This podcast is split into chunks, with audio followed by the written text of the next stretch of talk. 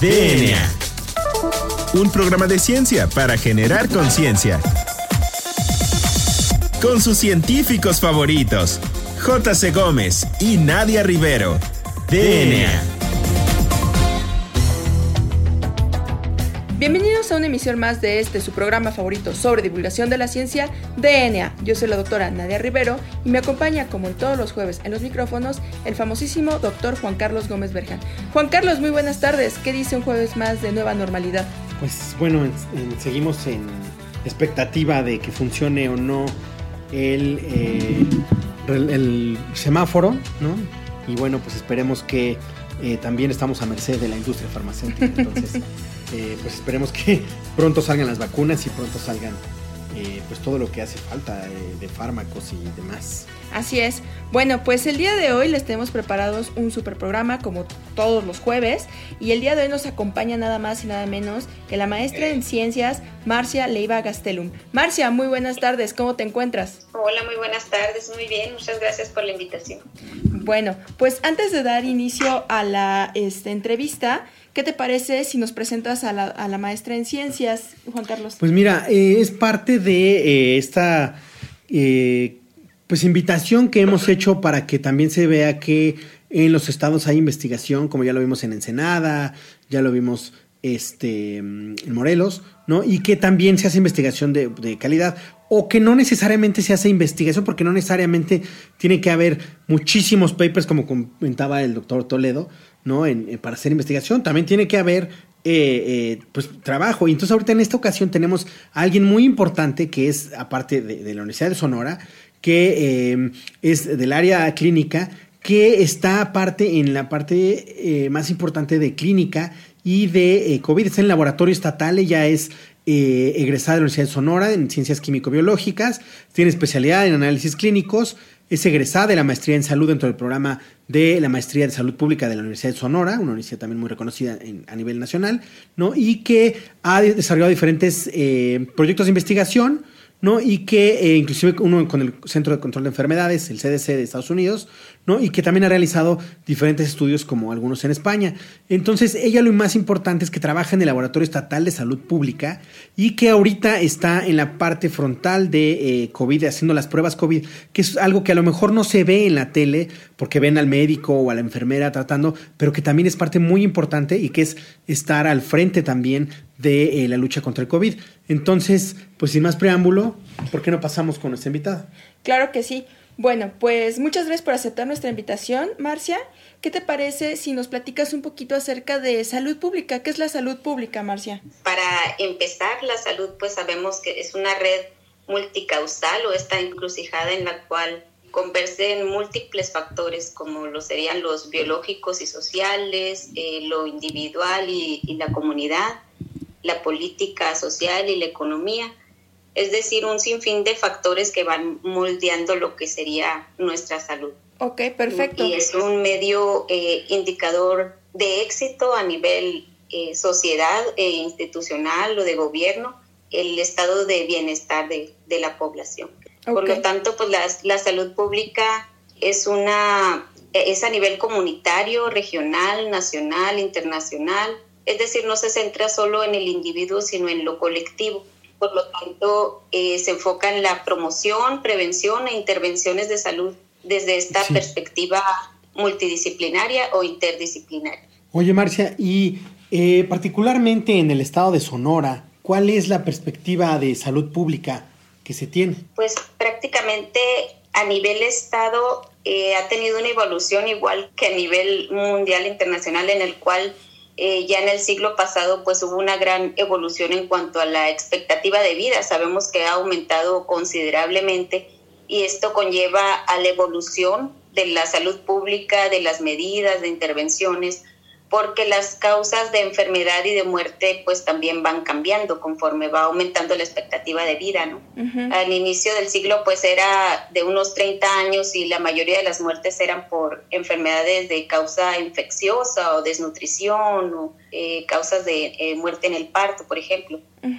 Y ahora a fin de siglo pues vemos que aumentó mucho la expectativa de vida y con ello las enfermedades crónicas no transmisibles. Entonces, eh, sin dejar las infecciosas por esta eh, desigualdad que hay en algunos países como en México. Entonces se deben de seguir abordando. Y la salud pública, sus intervenciones, su promoción y sus prevenciones se tienen que ir adecuando a los cambios poblacionales. Claro, inclusive a estos cambios que son inesperados como pues la reciente pandemia de COVID-19, ¿no? Y bueno, ¿nos podrías platicar un poquito acerca de cuál es tu experiencia en esta área de salud pública y cuáles son los retos que has encontrado para poder pues decir que la salud pública es como muy muy eficiente?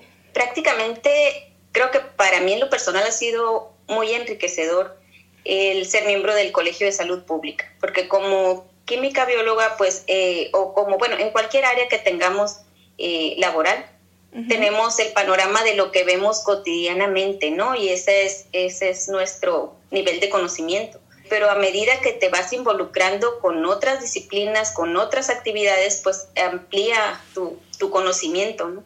Y esto ha sido muy enriquecedor, esta parte de ser miembro del Colegio de Salud Pública hace ya 10 años, porque sí aprendes a ver eh, la salud pública desde una perspectiva global, más general, poblacional, no solamente la parte que veías antes, que es mucho más eh, científica, biomédica, mucho más de laboratorio. Oye, Marcia, y una duda. Bueno, habíamos leído que eh, tú habías implementado una técnica muy particular con, si no mal recuerdo, PCR digital, de este para un diagnóstico desde el punto del, del laboratorio nacional. Entonces, ¿por qué no nos platicas primero qué hace un laboratorio nacional de este estatal? Y después nos platicas ya de esta metodología que implementaste. Bueno, los laboratorios estatales eh, somos parte de una red nacional que es liderada por el INDRE, el Instituto Nacional de Diagnóstico y de Referencia Epidemiológica. Ellos eh, nos evalúan, los capacitan, nos monitorean y cada laboratorio estatal pues es eh, la referencia en epidemiología de cada estado. Entonces nosotros tenemos esta parte de confirmar diagnósticos, no solamente por la parte epidemiológica en cuanto a enfermedades infecciosas, sino también un monitoreo eh, ambiental, por ejemplo, áreas de metrología, análisis físico-químicos, eh, de residuos tóxicos o metales. Eh, es una gran variedad de diagnósticos, son nueve laboratorios, diez en cada laboratorio estatal de diferentes áreas que abarcan la parte de salud ambiental y salud epidemiológica. Y particularmente de la metodología que comentaba este Juan Carlos, ¿cómo fue que la implementaste? ¿Cómo fue que llegaste a ella? ¿Y cuáles son los resultados? ¿Qué es lo que está diagnosticando? Este trabajo fue precisamente consecuencia enriquecedora de ser parte del colegio. Yo ya trabajaba, por ejemplo, ahí en esta área de biología molecular, en donde hacemos los diagnósticos de virus y bacterias identificando su material genético, que son dos tipos de pruebas con las que se hace actualmente el diagnóstico de COVID. Pero bueno, en el 2014 más o menos iniciamos, eh, bueno, este era un problema, la fiebre manchada, un problema muy de Sonora. Sabemos que este cuadro básico, digamos así como el cuadro básico de medicamentos, también hay un, un marco de diagnósticos nacionales y que estos pues eh, son consecuencia de priorizaciones a nivel nacional, de priorizar qué enfermedades, qué diagnósticos, qué medicamentos y demás. Pero también tenemos problemas muy específicos en los distintos estados que pues no necesariamente se abordarán a nivel nacional. Entonces, como partes de, de esta región o de este estado, pues nos toca a quienes estamos aquí buscar eh, maneras de solventarlo, mejorarlo o de ayudarnos de la perspectiva de salud pública. Claro. Entonces nos encontrábamos en este en este dilema que no había un diagnóstico en los primeros días de la enfermedad, por ejemplo, para fiebre manchada, sí lo había por anticuerpos, pero bueno, esta es una enfermedad muy aguda que aproximadamente a los 5 o 7 días el paciente se pone grave y fallece, ¿no? Mm. Entonces no nos podemos esperar a, a, una producción de anticuerpos claro. en muchos de estos pacientes. Y pues como les comento, es un problema estatal, no solo de este estado, pero bueno, conforme se fue avanzando ya se vio y se identificó que en otros estados también predomina. En Baja California tienen muchos casos, en Chihuahua, en varias partes. Eh, pero bueno, juntando esfuerzos con eh, el área de epidemiología del Hospital Infantil fue como, como inició, con la cercanía de, de, otro colega de acá del Colegio de Salud Pública que llevaba este tipo de pacientes del área de epidemiología y tenía esta inquietud de, de, de buscar qué más podríamos hacer. Y bueno, ya hubo este acercamiento con CDC que acababan de sacar ellos una técnica de PCR. Ahí hicimos algunas adecuaciones acá para implementarla en el laboratorio y este trabajo, implementar esta técnica, inició en la Universidad de Sonora. Por eso les digo que ha sido un, un trabajo en equipo con otros colegas del colegio, de la parte de salud, de la academia, de salud pública. ¿Y cuál es el, el, agente, el agente causal de, la, de esa fiebre que dices? Es Rickettsia rickettsii. ¿Qué es? es ah, una bacteria intracelular que es transmitida por la mordedura de las garrapatas. Al ah. momento de que succiona la sangre, bueno, en los perritos también lo puede hacer en los humanos y es cuando transmite esta bacteria. oye, ¿y cómo es, en qué se fundamenta el, el protocolo que, que nos, este, bueno, que, que, implementaste? Prácticamente es una PCR que hicimos con eh, identificando género y especie. Bueno, la verdad sí, sí me sirvió la, la capacitación previa que, que la verdad ha sido mucho eh, por iniciativa personal de buscar este tipo de técnicas moleculares y de buscar qué más se hace en otros países y cómo lo hacen, ir averiguando un poco, viendo y haciendo eh, para enriquecer esto. Eh, claro, con el apoyo también de los profesores ¿no? de la universidad.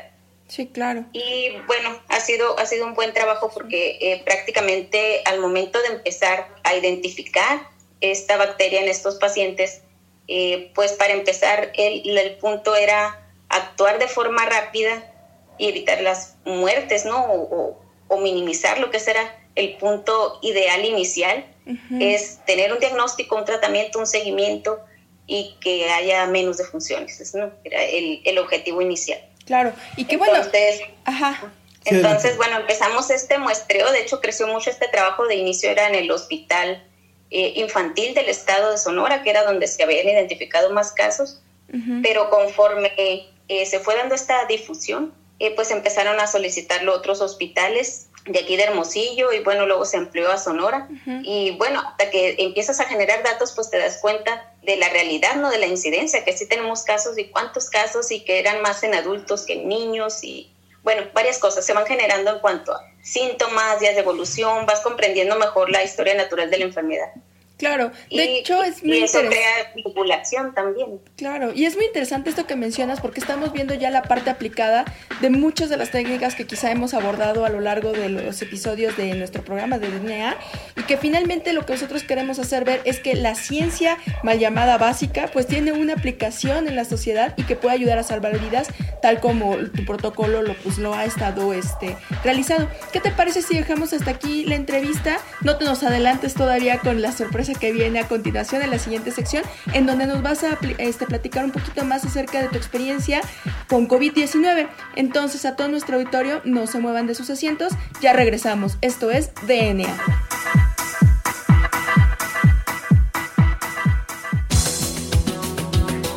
Volvemos en menos de lo que tus genes se traducen a proteínas.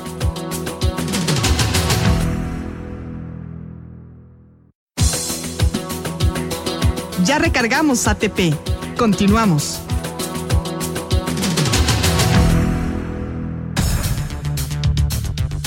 Bueno, pues ya regresamos. Recuerden que estamos hablando con la maestra en ciencias Marcia Leiva del Laboratorio Estatal del de, eh, Estado de Sonora y que nos estaba platicando muy interesantemente de una metodología que, como bien mencionaba Nadia, eh, nos permite ver que la ciencia no es, o la ciencia más llamada básica, biomédica, no es que eh, vaya a tener resultados de aquí a mil años, ¿no? Eso es una gran mentira, no.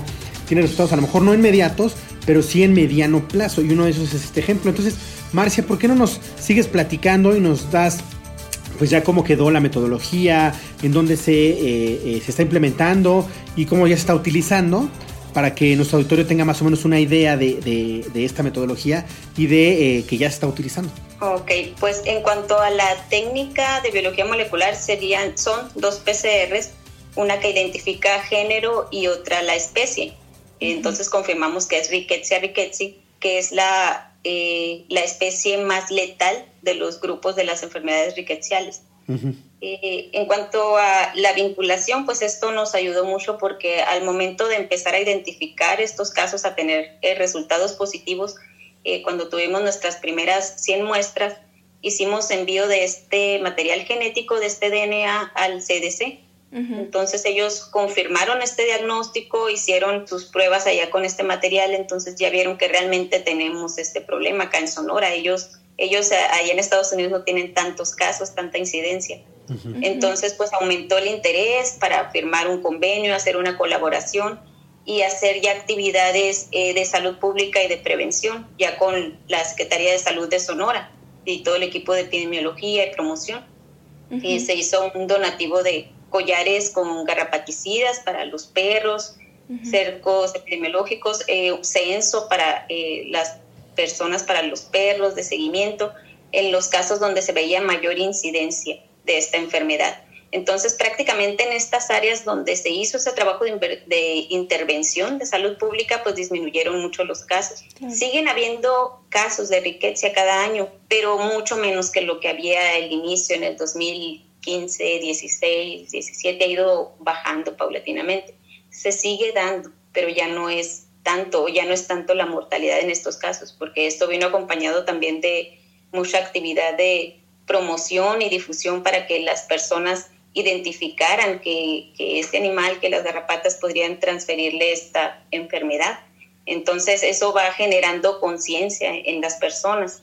También como Colegio de Salud Pública realizamos un curso taller que fue totalmente gratuito, lo impartimos los miembros del Colegio de Salud Pública en las distintas jurisdicciones, es decir, en varios municipios de aquí de Sonora, para capacitación al personal médico de primer nivel de atención que es cuando se puede dar esta atención oportuna, identificar los casos desde los primeros días de evolución, dar el tratamiento a tiempo para evitar complicaciones y pues tener el diagnóstico para hacer todo el seguimiento epidemiológico y prevenir otros casos en contactos cercanos. Pues de hecho eso es algo muy interesante, Marcia, porque pues lo que hace falta muchas veces para poder tener éxito y poder erradicar una enfermedad o alguna patología en particular, en este caso pues la fiebre manchada, es la comunicación social. Creo que eso es fundamental y hacerlo de una manera pues muy dinámica y muy fácil de entender para la sociedad en general, yo creo que es un reto y pues qué bueno que afortunadamente ustedes lo han logrado este realizar, llevar a cabo y pues todos esos este éxitos se pueden ver plasmados en que ha disminuido la incidencia de esta enfermedad. Y bueno, ahora también este a mí me gustaría pues preguntarte acerca de tu experiencia pues realizando las pruebas de COVID-19, porque pues como mencionaba este el doctor Juan Carlos, hay cierto como eh, todavía no se platica muy bien cuáles son pues, las experiencias de los químicos, de los biólogos moleculares que están realizando estas pruebas para poder confirmar si un paciente es positivo o no a COVID-19. Entonces, ¿nos podrías platicar acerca de eso, por favor? Prácticamente ha habido mucha difusión en cuanto a toda la reorganización y, y trabajo que ha habido en los hospitales, ¿no? Es lo que más se difunde pero pues sí prácticamente empezamos con toda esta reconversión primero en los laboratorios, que es donde teníamos que identificar los casos y estar haciendo eh, los muestreos hasta que se identifica un caso, después seguir con los contactos de estos casos, estar monitoreando y hacer este pues toda esta reconversión, porque prácticamente para nosotros también ha sido un trabajo exhaustivo porque eh, pues sí, en la televisión vemos datos y datos diarios, pero esos datos diarios los estamos generando en los laboratorios, que somos los laboratorios de referencia y validados para confirmar este diagnóstico, ¿no? Claro. Entonces nos hemos tenido también que reajustar y han sido jornadas exhaustivas porque estamos trabajando prácticamente dobles jornadas, a veces eh, trabajando en distintos turnos, muchas veces saliendo eh, pues muy tarde, igual trabajando fines de semana, porque pues estos diagnósticos se solicitan diario y estamos esperando estos resultados diario, ¿no? Porque tenemos muchos casos. Entonces, eh, también ha sido un cambio para nosotros eh, en todas las rutinas, porque pues también muchos de nosotros somos papás, entonces nos llegó todo este cambio y suspensión de clases y tenemos que hacer estos reajustes en el trabajo, llegar a casa y reajustarnos como papás en la escuela en línea con nuestros hijos y demás. Entonces, eh, bueno, por todas partes nos tenemos que adaptar a, todo esto nuevo. En cuanto a la eh, a los cambios también metodológicos, pues sí, aquí de inicio eh, la jefa de biología molecular de este laboratorio fue quien fue a capacitarse al INDRE, al Laboratorio Nacional, ya que se, empezamos a practicar y a implementar esta técnica, pues ya empezamos a colaborar todos los compañeros de biología molecular. Yo, por ejemplo, eh, ya no era parte de ese laboratorio de biología molecular. Yo ahora ya estaba haciendo funciones como coordinadora de investigación del laboratorio estatal. Pero bueno, desde que empezamos a hacer todo el protocolo y, y, a ver qué cambios podríamos hacer, pues obviamente yo dije, si se ocupa, pues me voy para allá, yo soy biología molecular. Y pues sí, así fue. Desde que iniciaron estos casos, pues hemos estado acá de lleno en el diagnóstico, incluso eh, pues capacitando a más compañeros porque no era suficiente con el personal de biología molecular. Y empezamos a, capacitar a otros compañeros y recientemente pues a otro grupo de compañeros, ¿no? También porque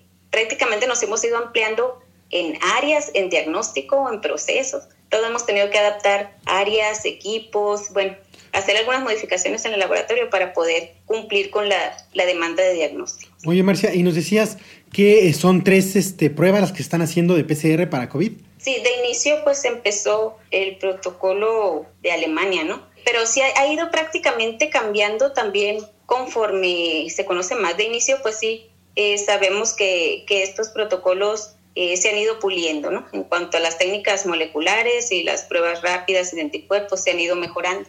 Eh, hay, hay, protocolos eh, que requieren dos, hay otros que requieren tres marcadores o tres PCRs al mismo tiempo, ¿no? Que son unas multiplex que identifican distintas regiones del virus. Pero bueno, eso, eso se ha ido adecuando también eh, dependiendo de la demanda, porque pues sabemos que a nivel mundial hay escasez de, de reactivos, sobre todo para los reactivos de extracción del material genético ha sido complicado muchas veces conseguir, porque pues a nivel internacional hay lista de espera, ¿no? Todos estamos necesitando estos reactivos para diagnóstico. Entonces el área administrativa también ahí ha tenido que hacer mucha gestión y estar apoyando constantemente porque estos reactivos pues se terminan rápido. Sí, de hecho yo creo que pues esa labor es muy loable, es muy interesante y, y, hay que organizarse de tal manera que se tengan los resultados en tiempo y forma para poder realizar la este correcta el correcto reporte de los casos que hay de COVID.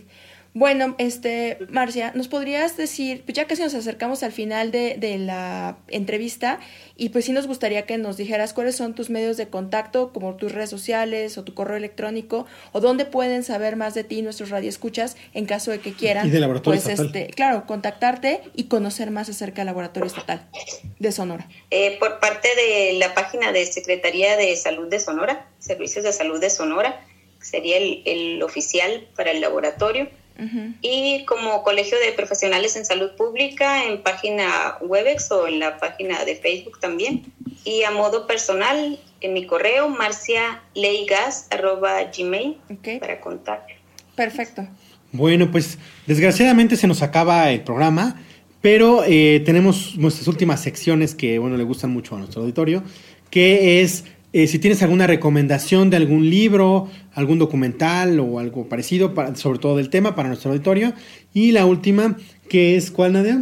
¿Cuál es tu canción favorita, Marcia? Ok, pues hay varias, ya, que dependiendo de cómo esté uno emocionalmente o de ánimo, pero yo creo que ahorita de momento una que, que es muy famosa de Color Esperanza, creo que esa nos, nos cae bien en estos momentos de duelo, de crisis, de reorganización y demás, que tenemos que tener pues esa actitud de que vamos a poder con esto. En la recomendación, nos faltó la recomendación.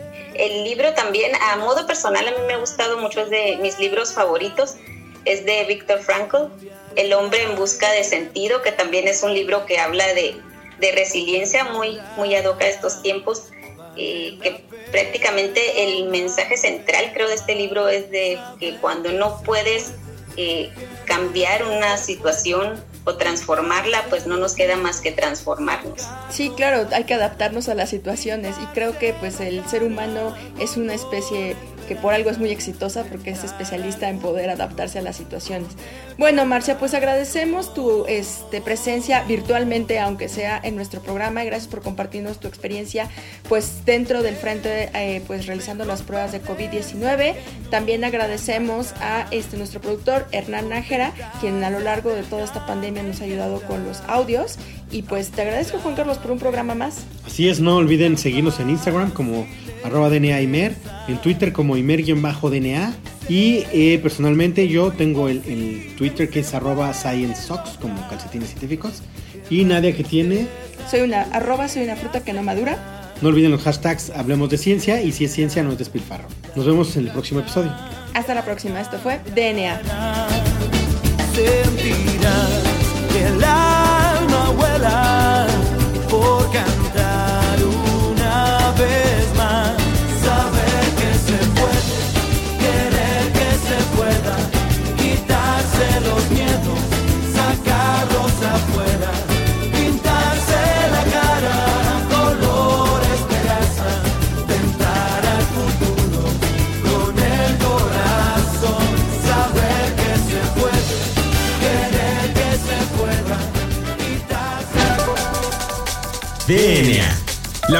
no se crea ni se destruye, solo se transforma. Nos vemos en el próximo programa de DNA, un programa de ciencia para generar conciencia.